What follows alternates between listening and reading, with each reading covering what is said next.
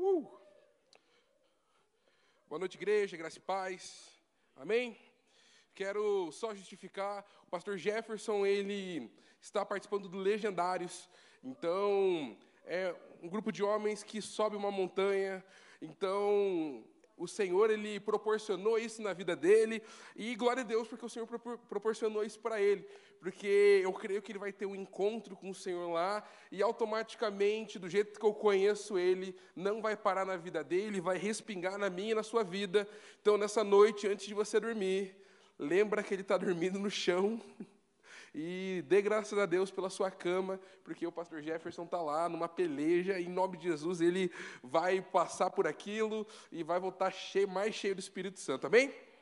Então, Estamos numa série de mensagens sobre família, diferente da série Família Holy, onde ali nós falamos mais sobre a comunhão, mais aquilo que o Senhor tem para fazer como ministério é, para o nosso ano, a direção de relacionamentos, a cultura da mesa, a visão celular. É muito importante essa série de mensagens, por isso que nós é, fizemos duas vezes já. Ano que vem vai ter em nome de Jesus, mas nós estamos em específico numa série de mensagens preparando o nosso coração para o congresso de famílias que nós teremos no próximo sábado. Final do culto eu vou trazer mais informações ali para vocês, poder explicar de uma maneira mais calma, mas da onde que veio essa mensagem? Ela tem um contexto.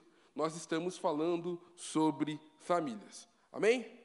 E diferente da maneira que eu prego, eu quero começar de uma maneira diferente essa mensagem. Eu quero começar com uma história. Há mais ou menos dois anos, eu estava ministrando ali no Kids. E foi uma das primeiras vezes que eu fui, fui ministrar. E é um desafio você ministrar lá para o Kids. Porque cada geração tem um tipo de linguagem, cada geração tem uma maneira de se comunicar, e as gerações, cada vez que se passa, elas estão tendo novas identidades, assim, e as coisas não são nem parecidas uma coisa com a outra, sabe? Elas são bem, bem diferentes mesmo.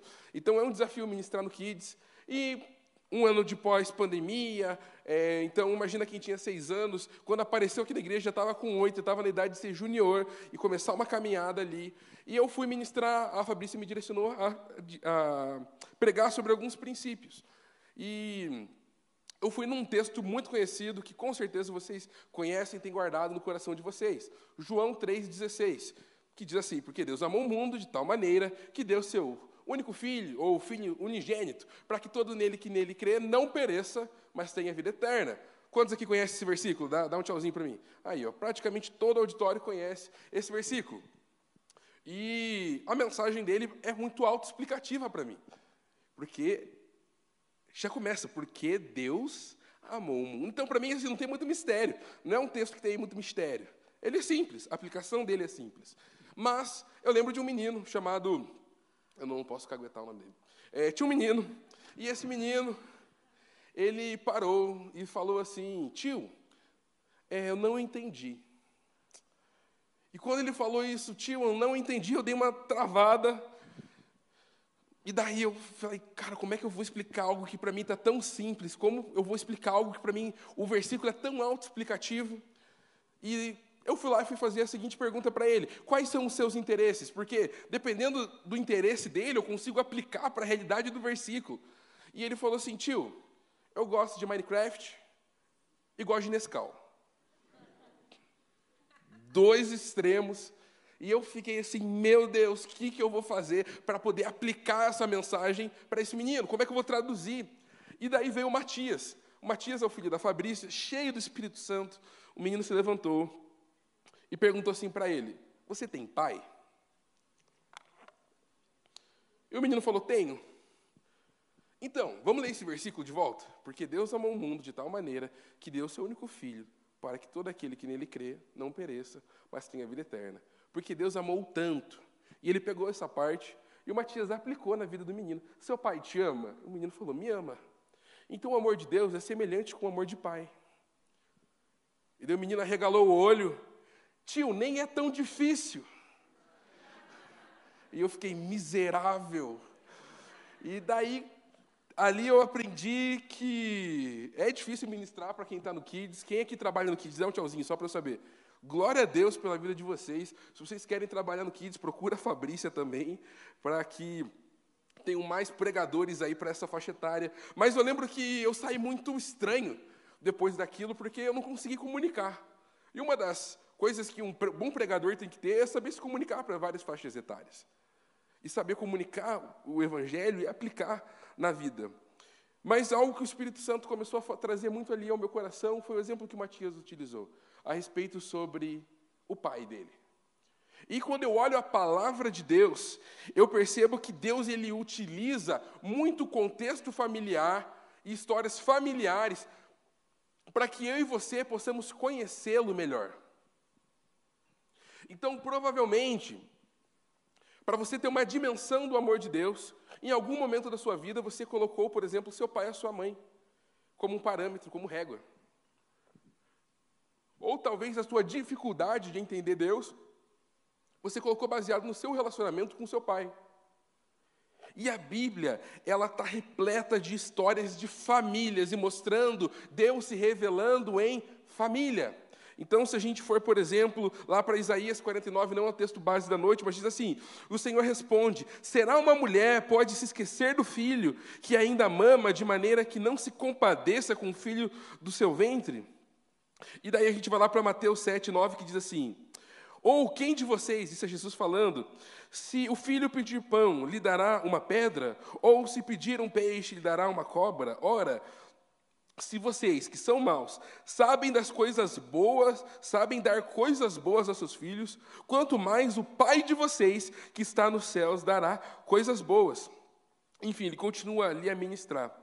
Veja que ambos os casos a palavra de Deus utilizou ali a figura masculina do pai e a figura feminina da mãe, para que eu e você possamos compreender um pouco mais a natureza e a boa e a perfeita vontade de Deus.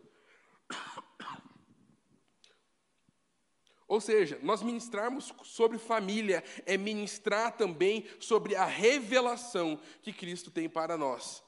Por isso que nós falamos daí quando Família relacional, temos a nossa série de mensagens, Família Holy, mas provavelmente, eu posso, não vou usar o provavelmente, mas de maneira assertiva, eu posso te dizer, a sua família será o principal púlpito e a principal fonte de revelação daquilo que Deus tem. E olhando a vida do pastor Jefferson e da Camila, eu fico, gente, é tão fácil pregar quando você tem filho. O filho bateu a cabeça na mureta, a criança, o pai vai e fala assim: e como pai eu tenho que proteger o meu filho? A aplicação vem pronta. Qualquer coisa, a criança derrubou, o pastor Jefferson derrubou o copo d'água, Jefferson, e eu vi que Deus vai derramar nessa noite. Eu fico, meu Deus, ter filho é uma fonte de revelação.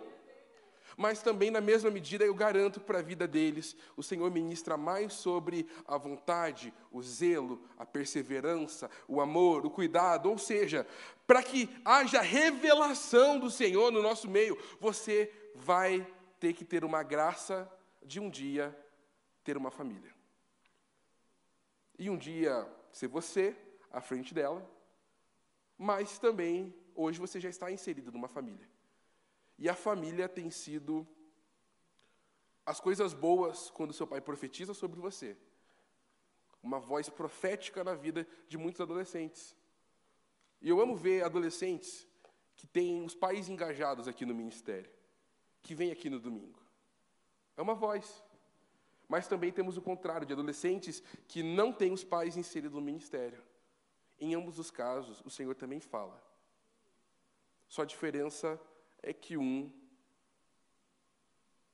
haverá um dia uma redenção em nome de Jesus para os pais que ainda não estão aqui. Amém? Você conseguiu entender a importância da, da gente falar de família? Não é coisa de velho, não, viu a importância? Aprendeu, Heitor? Viu? Agora sim, vamos para o texto da noite, Lucas 8. A gente vai ler do 40 ao 56. Lucas 8,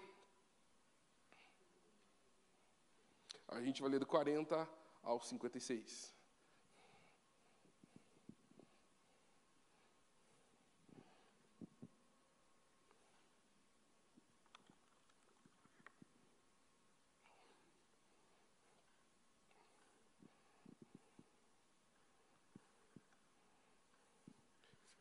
Aí, estão terminando já de achar. Boa.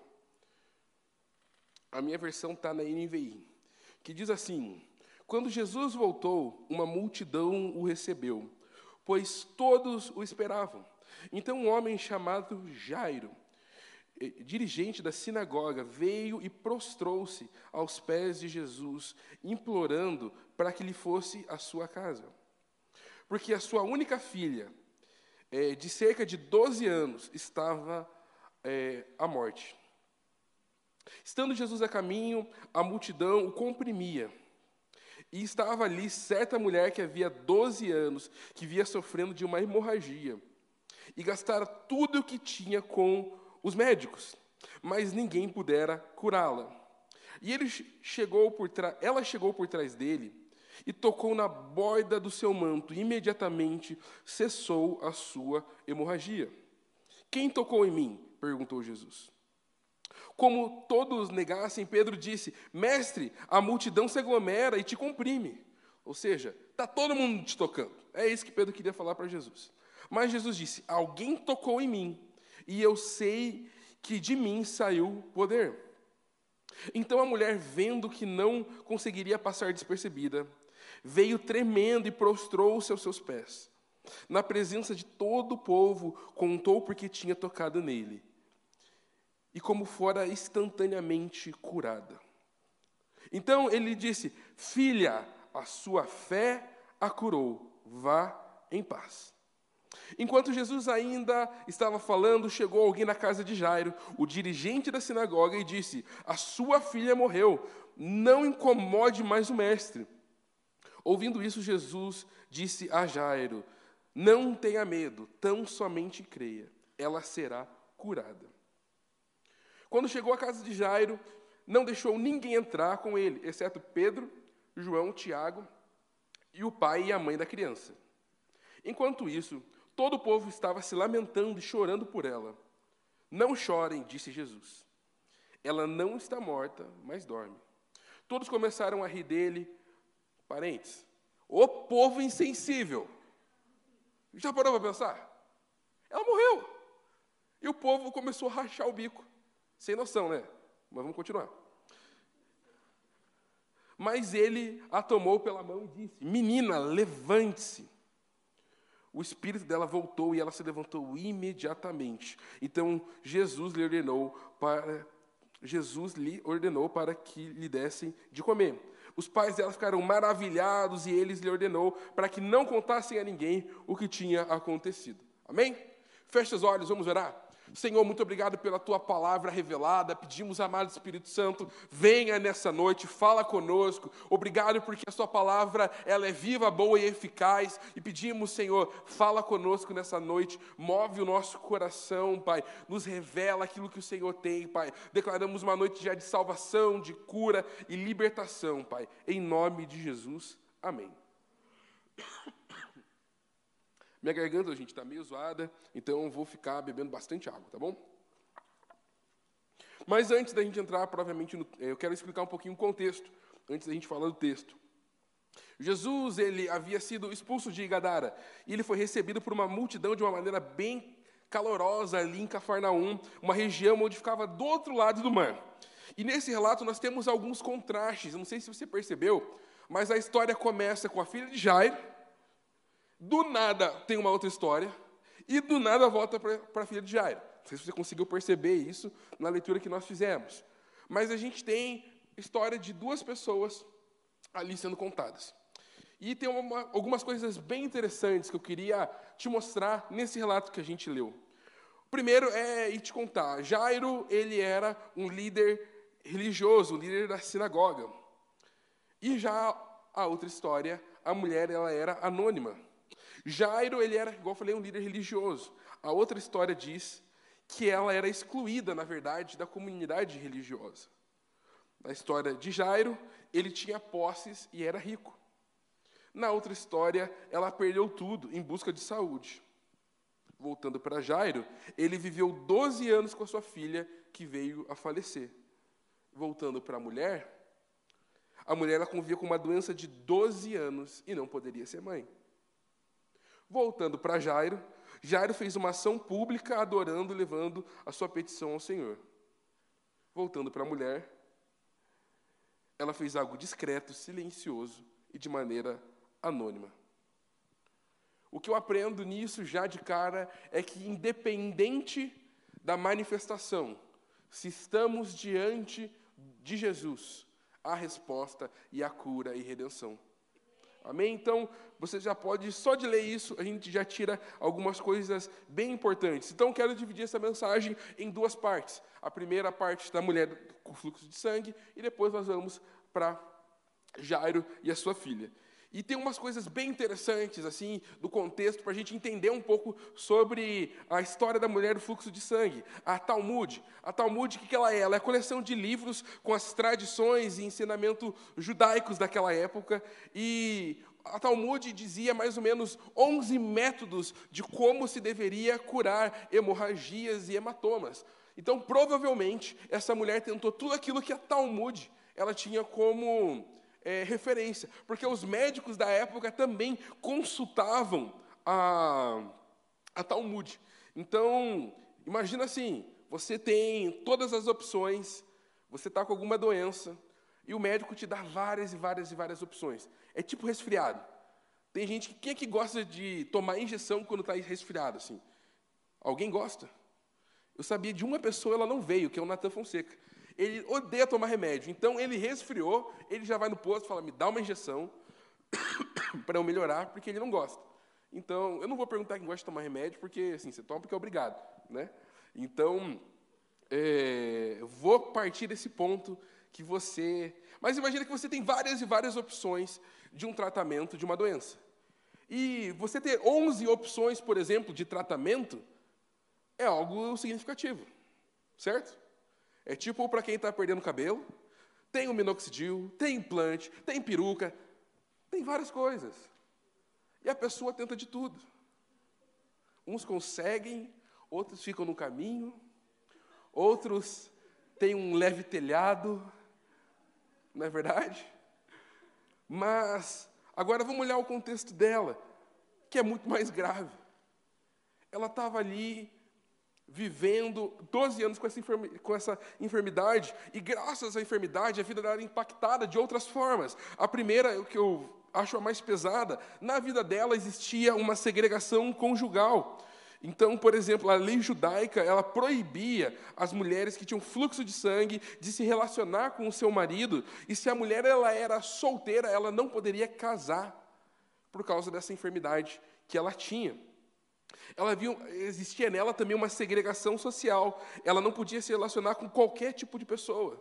Então imagina você 12 anos sem poder abraçar uma pessoa, sem você poder tomar um café com essa pessoa, porque se você é visto de maneira pública, é mal visto ao olho da sociedade. Então, vamos entender o contexto dela. Naquela época não existia qual é a linguagem do amor, é o toque. Imagina se a linguagem dela era o toque. Que embaçado que seria. Que difícil. Então, essa segregação era muito complicada. E a segregação religiosa também. Ela não poderia entrar no templo nem nas sinagogas. Então você é um excluído da sociedade. E era tão pesada essa realidade dessa segregação que alguns escribas vão dizer que quando havia uma mulher com esta hemorragia, quando ela fosse viesse a falecer, e ela estivesse com essa hemorragia, ela devia ser lavada e purificada para que daí então ela fosse enterrada e fosse dado o devido fim. Então imagina você com uma doença que te exclui totalmente da sociedade. Esse era o contexto daquela mulher. E muitas vezes eu entendo que essa enfermidade, sim, era física que ela tinha, mas com certeza impactou o emocional e o espiritual dela. E muitas vezes nós somos machucados e ficamos retraídos nos nossos traumas, naquilo que nós temos de enfermidade, naquilo que fizeram contra a gente. E isso vai marcando a nossa identidade na caminhada e no processo. Isso é muito pesado. Mas aquela mulher, ela tem um encontro com Jesus. Para mim, o que eu aprendo é que havia uma multidão que estava assim, encostando em Jesus. Mas muitas vezes a multidão ela age pela conveniência, a, a multidão age porque ela tem um segundo interesse. A multidão ela é curiosa. Mas uma coisa, é aquela mulher sabia quem era Jesus. Porque ela disse: Eu somente te tocar, eu serei curada. Ou seja, ela sabia de diante de quem ela estava. E isso é determinante quando nós temos alguma enfermidade. É saber para quem nós pedimos. E essa mulher tinha consciência, ela teve fé, ela teve ousadia de ali se movimentar. E quando nós nos posicionamos em ousadia, quando nós nos posicionamos em fé, com intencionalidade, sabendo de quem nós estamos presente, o Deus que nós estamos presente, ah, Ele sabe quem tem o buscado. Porque a, a, palavra de Deus vai dizer também: buscar-me-eis e me achareis quando buscastes, de todo o coração. Ou seja, se o Senhor há de achar, é porque Ele consegue entender e enxergar os filhos que têm tido uma ação de intencionalidade de ir até Ele. Então, nessa noite, eu já quero declarar: se há alguém aqui com alguma enfermidade, sairá daqui curado, no nome poderoso de Jesus. Amém? Você crê nisso? Amém? Então, vamos dar continuidade. E para dar continuidade, eu quero só usar o texto de Mateus 9, que está contando a mesma história. Está ali nos evangelhos sinóticos. Mateus 9, 18. Vai falar ali o, o início, a história da, de Jairo e sua filha. Que diz assim: Enquanto estas coisas lhe dizia, é, enquanto essas coisas lhe dizia, eis que um chefe, aproximando-se, o adorou e disse: A minha filha faleceu, agora mesmo, mas vem e impõe as mãos sobre ela, e viverá. A primeira atitude que eu quero destacar aqui na vida de Jairo é que Jairo não chegou fazendo a petição. Não sei se você conseguiu reparar nisso. Jairo, ele não chegou ali reclamando. Jairo não chegou desesperado. No primeiro texto que a gente leu, Lucas vai falar que ele se prostrou. Mas Mateus vai dizer que Jairo primeiro adorou ao Senhor. E para mim, já eu tiro a grande ensinamento, a grande lição, talvez da postura de Jairo. Primeiro, ele era um homem influente. E ele baixou a guarda, pouco valia, pouco importava o seu status, aquilo que ele era, aquilo que ele achava ser. Porque ele sabia aquilo que precisava ser feito. E muitas vezes, por orgulho, a gente não tem atitudes práticas como sair do nosso lugar e vir para o altar orar. Porque você pensa, talvez, vai mostrar sua vulnerabilidade você vai se tornar exposto.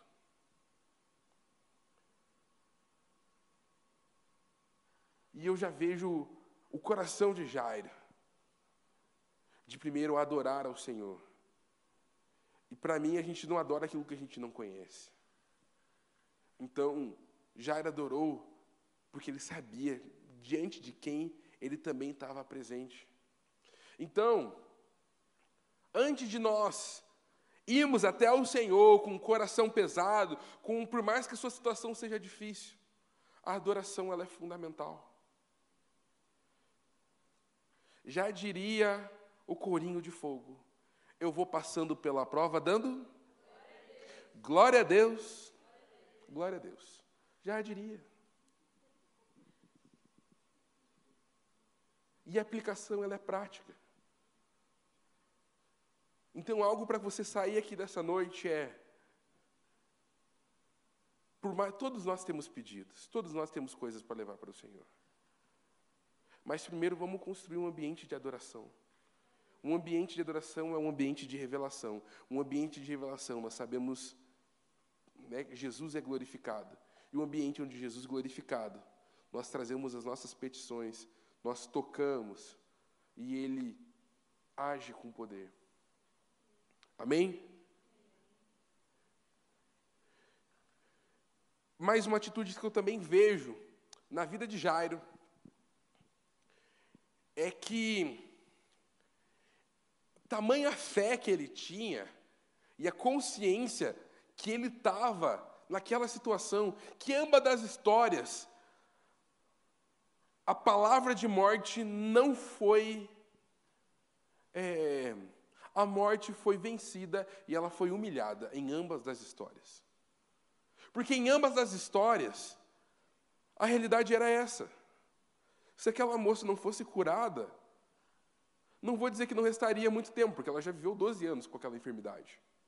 Mas a qualidade de vida seria muito mais difícil.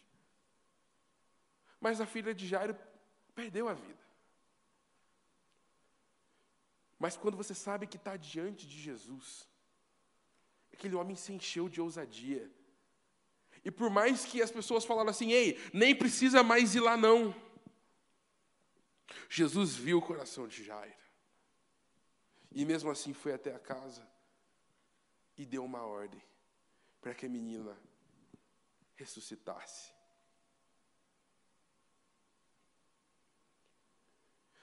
Mas eu também pego uma coisa muito importante nesse texto que a gente leu lá em Lucas,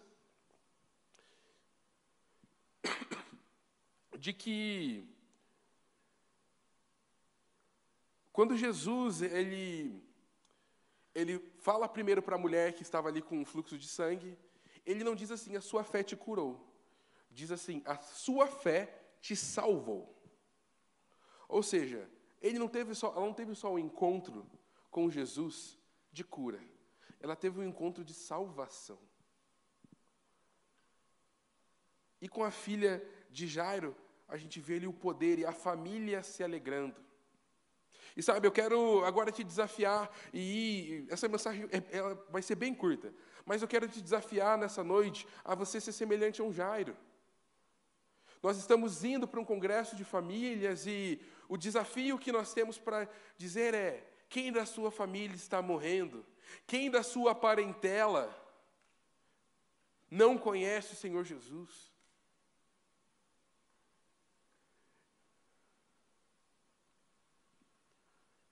Porque eu creio que o Senhor, Ele quer salvar, além de te alcançar, Ele quer alcançar a sua casa. E você pode sair daqui, legal, Tiago, é isso, isso vai acontecer.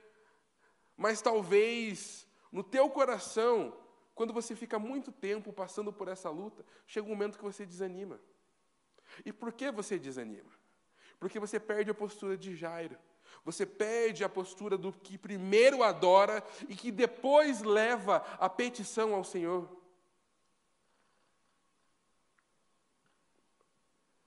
Eu quero te desafiar, juventude, geração, e quero que você feche seus olhos agora, rapidamente. E você vai pensar em uma pessoa da sua família, direto, dentro, talvez, da sua casa, mas é família, não é amigo, Hoje é família.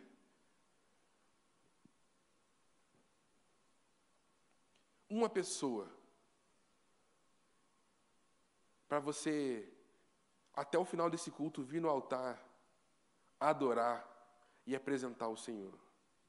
Semelhante a Jairo que diz assim: A minha filha está morrendo. Talvez adolescente, você está falando assim: Olha, meu pai está morrendo.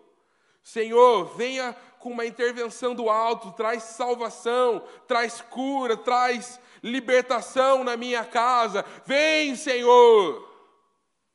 Pode abrir. Guardou o nome no coração?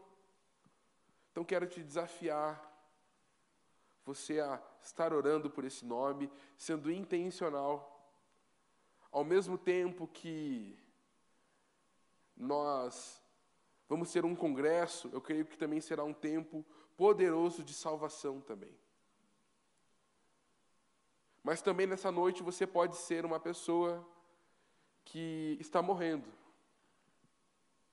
Se você está nessa noite morrendo, eu quero dizer: o Rei dos Reis está aqui nesta igreja, assim como Jesus estava presente em Cafarnaum, eu creio que Ele está presente aqui nessa noite para trazer vida, para trazer restauração, para aquele que está cansado seja animado.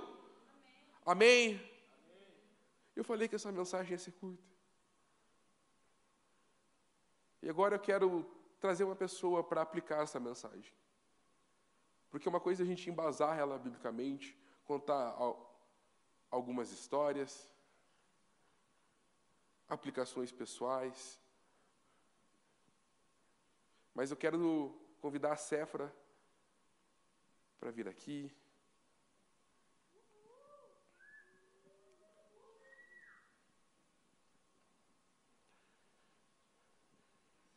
Nós não vamos perder o foco mas eu quero que você escute a história dela. Daquilo que o Senhor tem feito na vida dela, na família dela. E agora eu quero que você coloque a mão no seu coração. E repita assim: Jesus, eu abro a minha mente e o coração. Me mantenha atento a essa história. Em nome de Jesus. Amém. Bem, como o Tiago falou, boa noite, né? Para quem não me conhece, eu sou a Céfara, esposa do Gustavo. Prometo tentar falar sem chorar. É, bem, a, esse testemunho que eu tenho para contar, ele começou há cinco meses atrás, para ser bem específica. É, em novembro do, do ano passado, a gente descobriu é, que nós estávamos grávidos do nosso segundo filho. E a gente ficou é, surpreso, né, e feliz com tudo que o Senhor fez para nossa família. E em dezembro, final de dezembro, numa consulta com a, a médica e fazendo todos os exames, a gente, no tempo de alegria, descobrimos que é, infelizmente, eu havia perdido o bebê.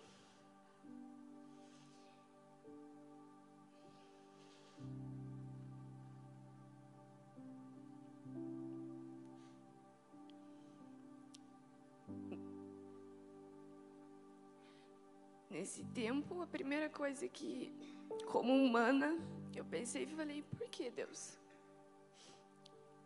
Porque ao mesmo tempo de alegria veio a dor. Por que, que a gente precisa passar por isso? O que está acontecendo?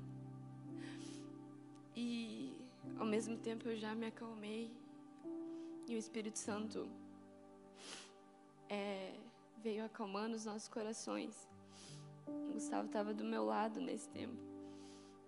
E o Senhor falou: todas as coisas cooperam para o bem daqueles que amam a Deus. E foram meses, janeiro, a gente passando por esse processo e ainda sem entender todo o processo que estava acontecendo, a minha médica falou assim: Séfora, por cautela, foi uma gestação muito rápida, aconteceu tudo muito rápido. Então, é como profissional, é meu dever investigar o que, que aconteceu. Por que, que teve essa perda? E aí eu falei para o Gustavo, estava no meu momento revolts, mas não revolts. Falei, eu não quero fazer exame nenhum, eu não quero ver o que está acontecendo. Nesse momento eu quero ficar no meu cantinho. E aí eu conversei com a minha irmã, minha irmã falou, Cefra, obedece. E aí eu falei, ok, amém, vamos lá. Ela me passou baterias de exames desde janeiro, exames de sangue, exames de, de imagem, para a gente tentar ver o que estava acontecendo, por que, que aconteceu essa perda. E em fevereiro eu fiz um exame de ressonância e aí é, o médico fez todo o processo lá do exame, tudo, a gente estava esperando o laudo para ir voltar novamente com a, com a minha médica que estava cuidando. E aí, ok, né? Fizemos o exame. É, como a gente estava muito com a mente ali em todo o processo, a gente resolveu viajar para fluir a mente até realmente descobrir o resultado do, do laudo do exame. E aí eu fui para minha médica e lá a gente abriu o laudo e ela falou assim, olha, Séfera, é, a minha preocupação era que algo no teu organismo tivesse gerado essa perda. Mas eu digo para você que eu estou até surpresa, que não apareceu nada quanto a você é, gerar um filho. Mas o que mostrou aqui foi que você está com uma lesão no seu apêndice. Daí na minha cabeça eu falei, ok, uma lesão no apêndice, tudo bem. Eu estava me sentindo bem. Aí ela só falou isso, não deu detalhes, não disse o que estava acontecendo comigo e falou assim, bem, aí já não parte mais da minha área. Eu vou indicar você para um gastro, ao qual ele vai avaliar esse exame e indicar se você vai precisar fazer uma cirurgia ou não. E aí eu fui para casa, daí gera aquele processo, é, a gente deixa o medo dominar a gente. E eu falei, Senhor, uma gestação está acontecendo todo esse processo, o que está acontecendo na minha vida? E em todo momento, a palavra que o Senhor colocava no meu coração: todas as coisas cooperam para o bem daqueles que amam a Deus. E eu fui para esse gastro, marquei a consulta e ele avaliou a minha ressonância. Ele falou assim: Séfora, você sabe o que você tem ali, né? Você entendeu o contexto? Eu falei: Não, doutor, a princípio é uma lesão, né? Ele falou: Então, Séfora, o que você tem é um tumor que você tem no apêndice. E assim, eu estou chocada que você descobriu isso antes desse negócio aumentar e se expandir pelo teu corpo. Ele falou assim: como que aconteceu todo esse processo? Aí eu tive que contar tudo o que aconteceu lá atrás. E ele ficou com o olho arregalado e falou assim: Uau, Séfera, é, perdão da, da palavra, de como eu vou falar, mas o filho que você perdeu foi o que te trouxe a cura. Porque você descobrir um tumor, é, uma mucocélice de início, é, é muita chance disso daqui dar certo. Aí ele falou assim: Mas tenha consciência que eu não vou fazer uma cirurgia simples, vai ser uma cirurgia bem ampla, porque eu quero evitar, por você ser jovem, de algo maior acontecer. E ok, quando eu me toquei, quando a gente escuta a palavra, né? Quando a gente ouve câncer ou, né? Como ele falou, tumor, te gera medo. Você paralisa. E você fala,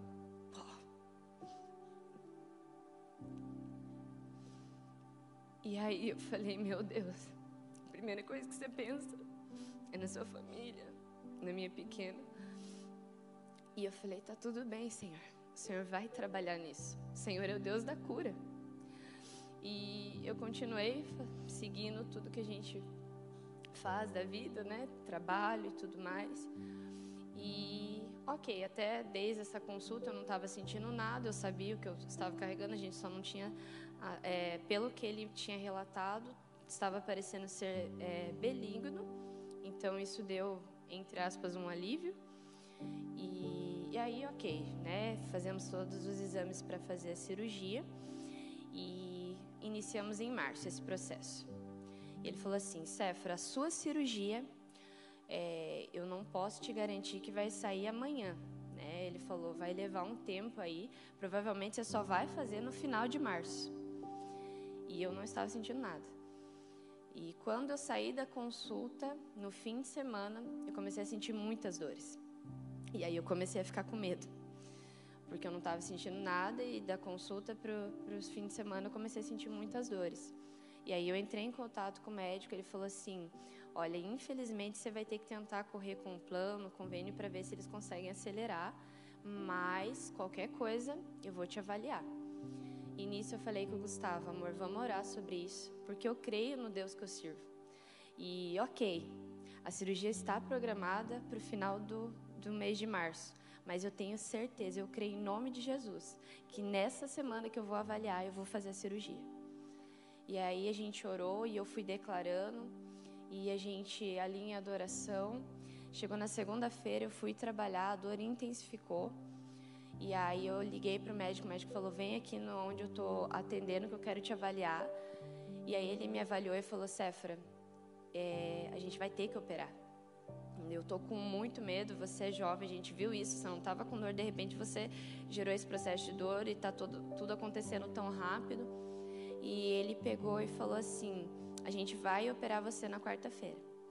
Falei, ok, doutor, mas e o plano, as liberações? Ele falou: deixa isso para trás. Eu quero a tua saúde. Eu quero a, é, salvar a tua vida, alinhar tudo que você precisa fazer antes de esse plano liberar. Depois a gente resolve. E aí eu saí daquele consultório aliviada, com medo, mas tendo a certeza que ali Jesus já estava operando.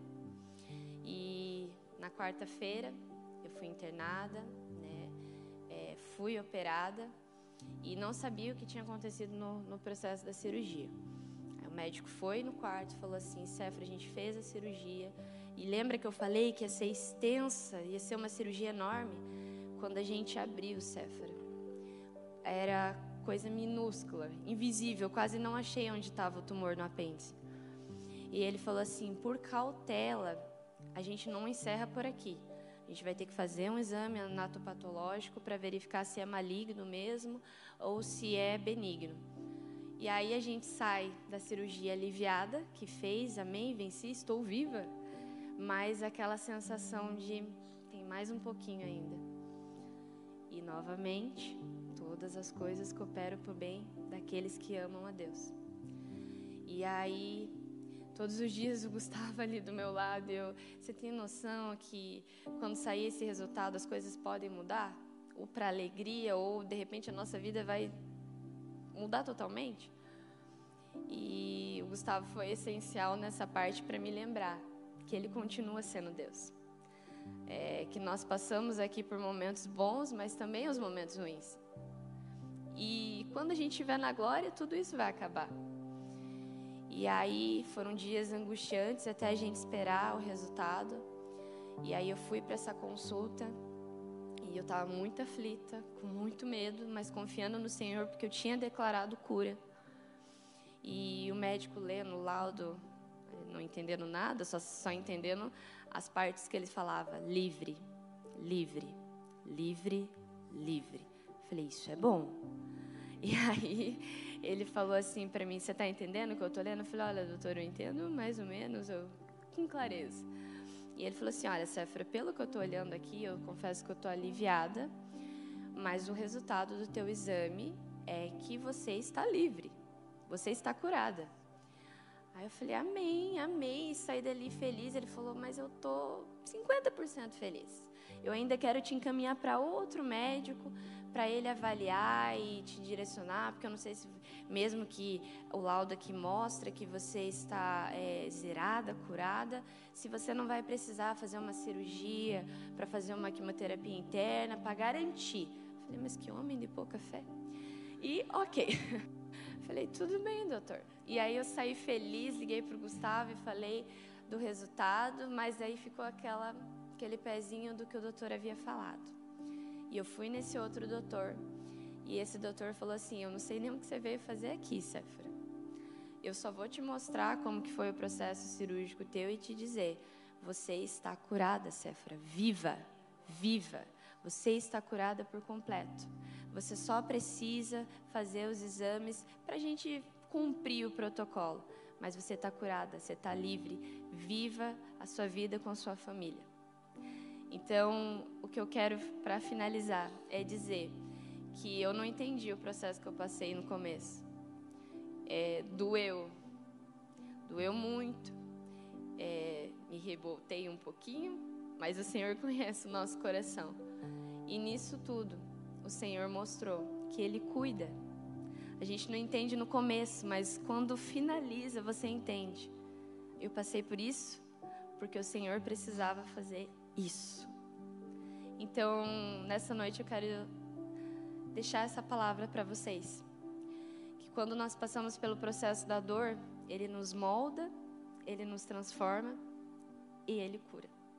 É isso.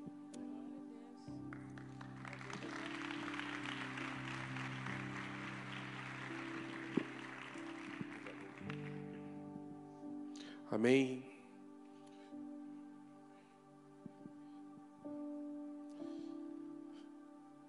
A Séfora, semelhante a Jairo, não aceitou aquele diagnóstico de morte. Ela tinha a palavra guardada no coração, gerando adoração em meio às dificuldades e às dores. A circunstância gerou salvação da vida dela.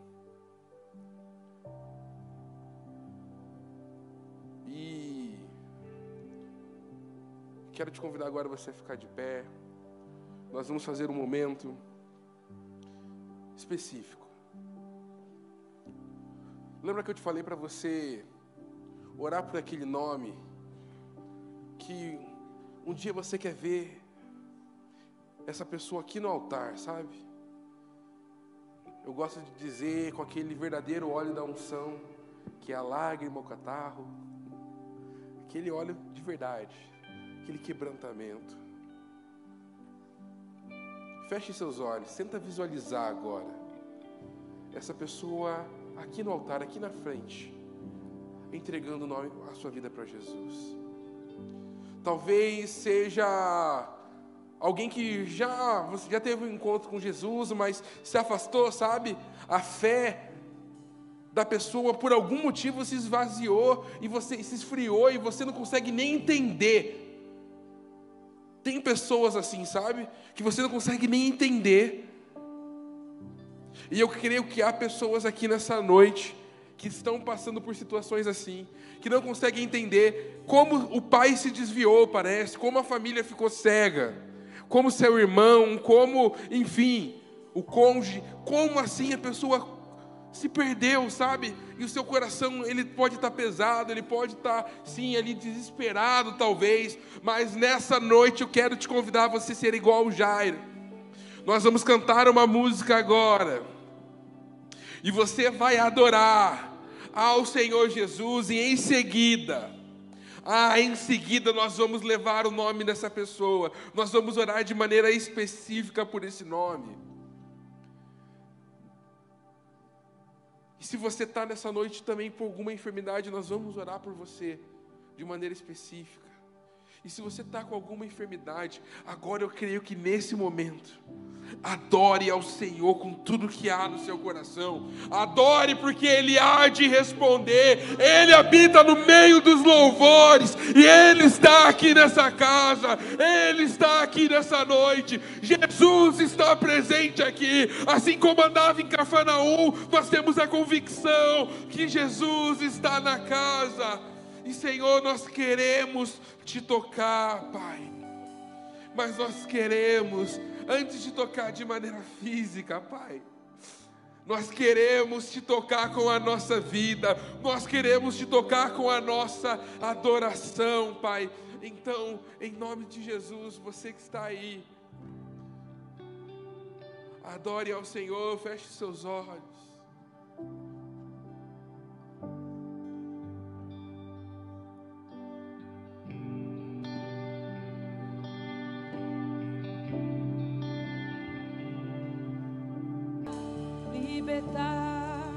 Amém. Deus, Ele, Espírito Santo, eu creio que me impulsionou a vir até aqui. Eu vou fazer um momento de oração é, bem específico. Eu ontem eu estava meditando no, na carta de Tiago, capítulo 5, versículo 8, onde diz que o diabo, nosso inimigo, ele anda ao nosso derredor, rugindo como um leão, buscando quem ele possa devorar. E Deus ministrou algo muito específico comigo sobre esse rugir de um leão que traz medo ao nosso coração, que traz pavor. O leão ele anda ao redor, a derredor dos animais e esse rugido do leão, esse som é, causa terror, causa pânico. E aqueles animais ali eles ficam desesperados achando que aquela pode ser a vez deles que eles serão pegos pelo leão. E quando a, de, a Séfora, ela contou o testemunho dela sobre um o diagnóstico que veio, esse medo que traz, é, veio essa mensagem que eu meditei ontem. E veio ao meu coração de orar por por alguém, que pode ser mais de uma pessoa aqui, que que tem ouvido esse esse rugir de um leão trazendo medo. Só que esse medo ele é bem específico porque é um medo para a morte. É um medo de que você vai ter um diagnóstico, ou que você talvez está andando na rua, tem um pavor que o carro vai atropelar você e você vai morrer. E um medo que está trazendo pavor e que está sugando a sua força. É como se nem adiantasse algo para frente, porque você sabe que vai chegar algum dia e vai acontecer em que você vai morrer. É esse medo que, que ministrou ao meu coração, que está trazendo esse sentimento de morte. E eu queria orar o que o Espírito Santo falou com o meu coração assim: ora, porque hoje há um leão que vai rugir mais alto nesse coração, trazendo alívio, trazendo segurança, trazendo força, de que o leão da tribo de Judá é um leão muito mais forte poderoso, que está com você em toda e qualquer circunstância.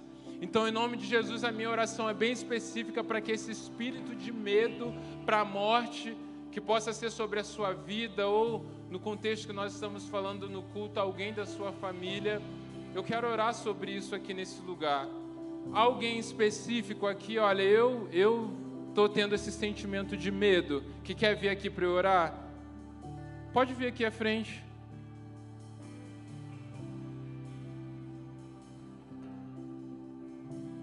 Pode vir aqui, ó, chamar as meninas para virem aqui, estarem ministrando também.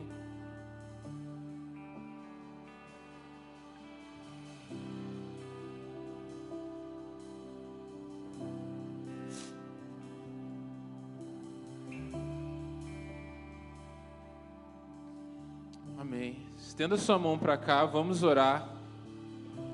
Pai, em nome de Jesus, nós repreendemos agora, Pai. Repreendemos nesse lugar, ó Pai.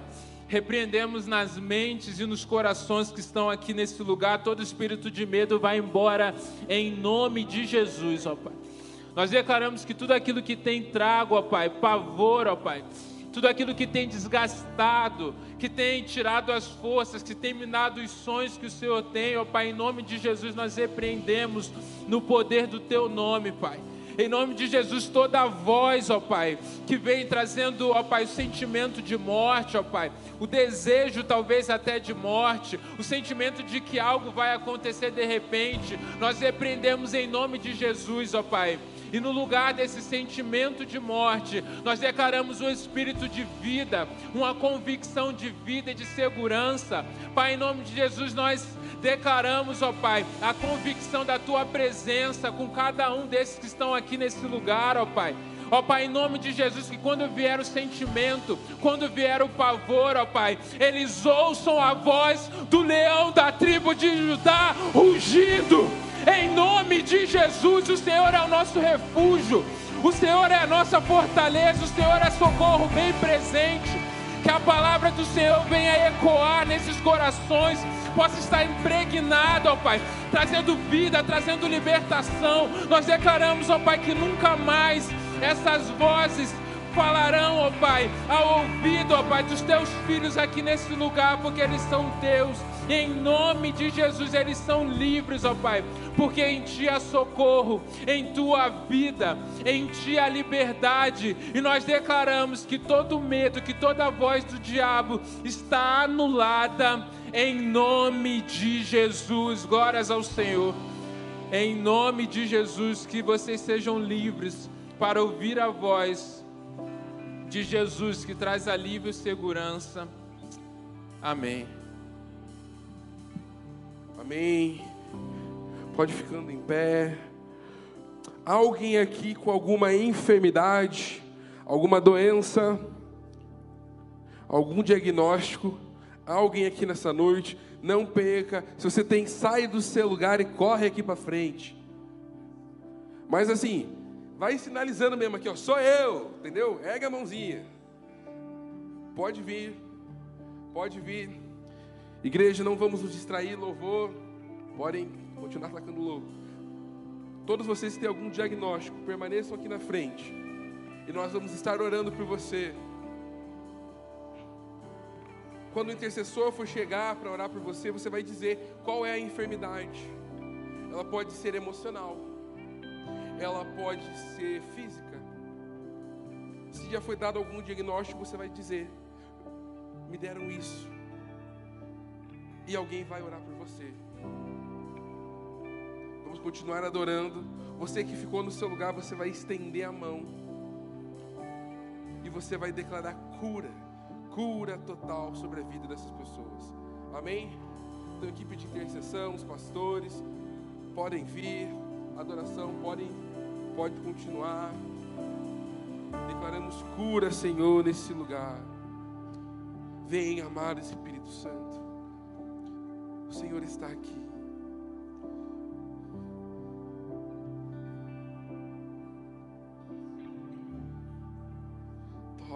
Espírito Santo. Amém.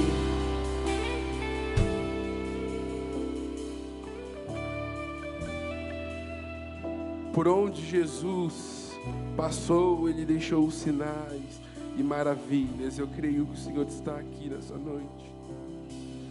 Paz. Eu quero terminar essa mensagem.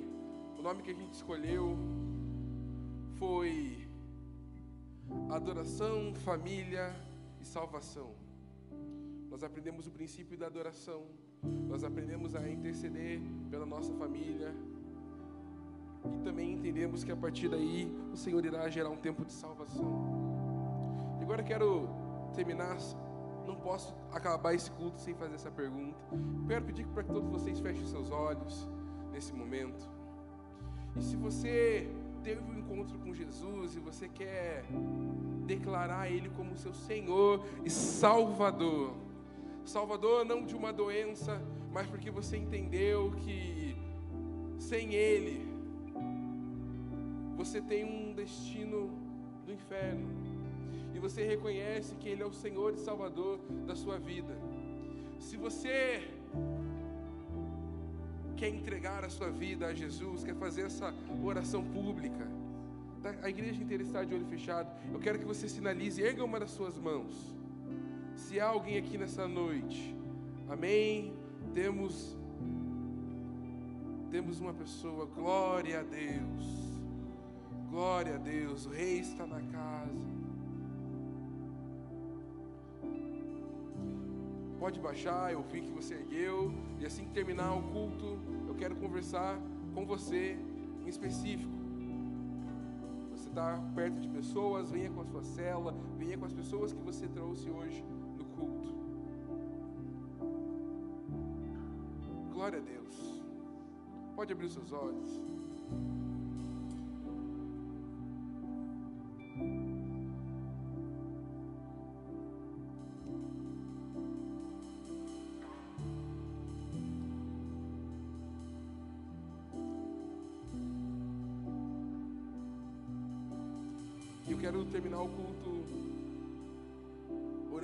Pela Cefra e Yud. Então pode alargar a guitarra aí.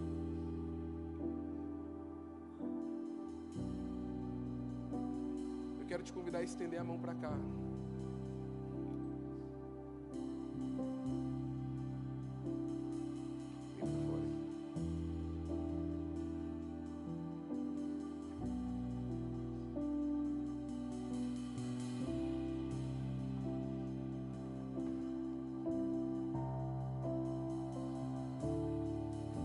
Declarar vida.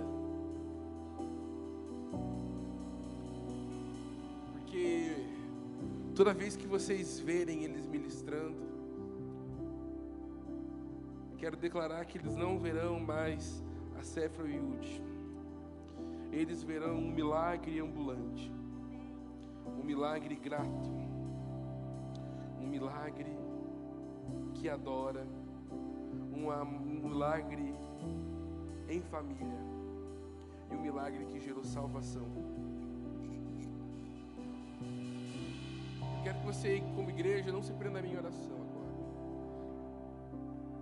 Que o Senhor use sua boca agora para profetizar, com graça e ousadia. Amém? Vamos juntos. Senhor, muito obrigado pela vida dessa família, Pai. Obrigado, Pai, pela história, pelo testemunho. Em nome de Jesus, nós queremos declarar, Pai, só para a vida sobre esta casa, só para a vida sobre essa família. Obrigado, Pai, porque a tua palavra foi sustento, a sua palavra foi alicerce em todo esse tempo, Pai.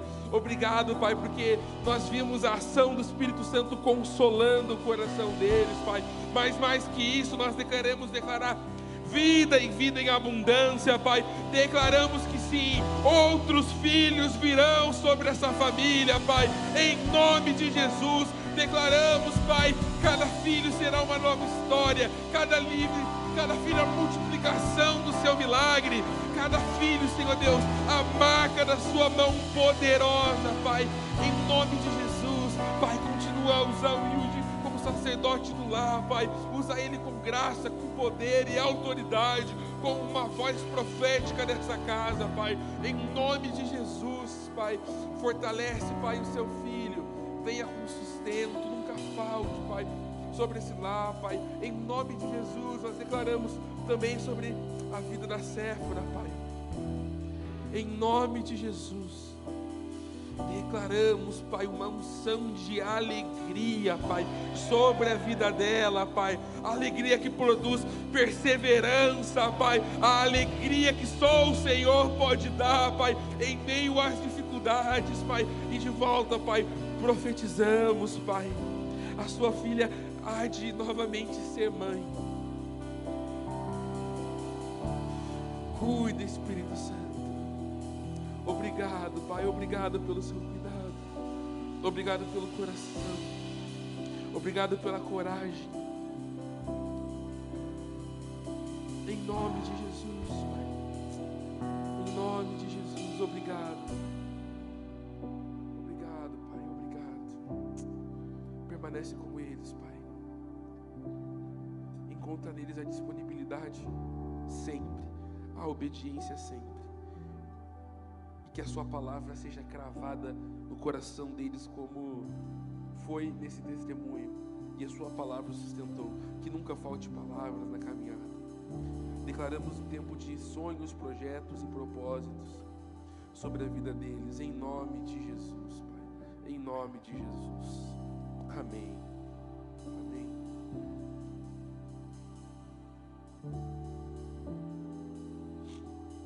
Amém.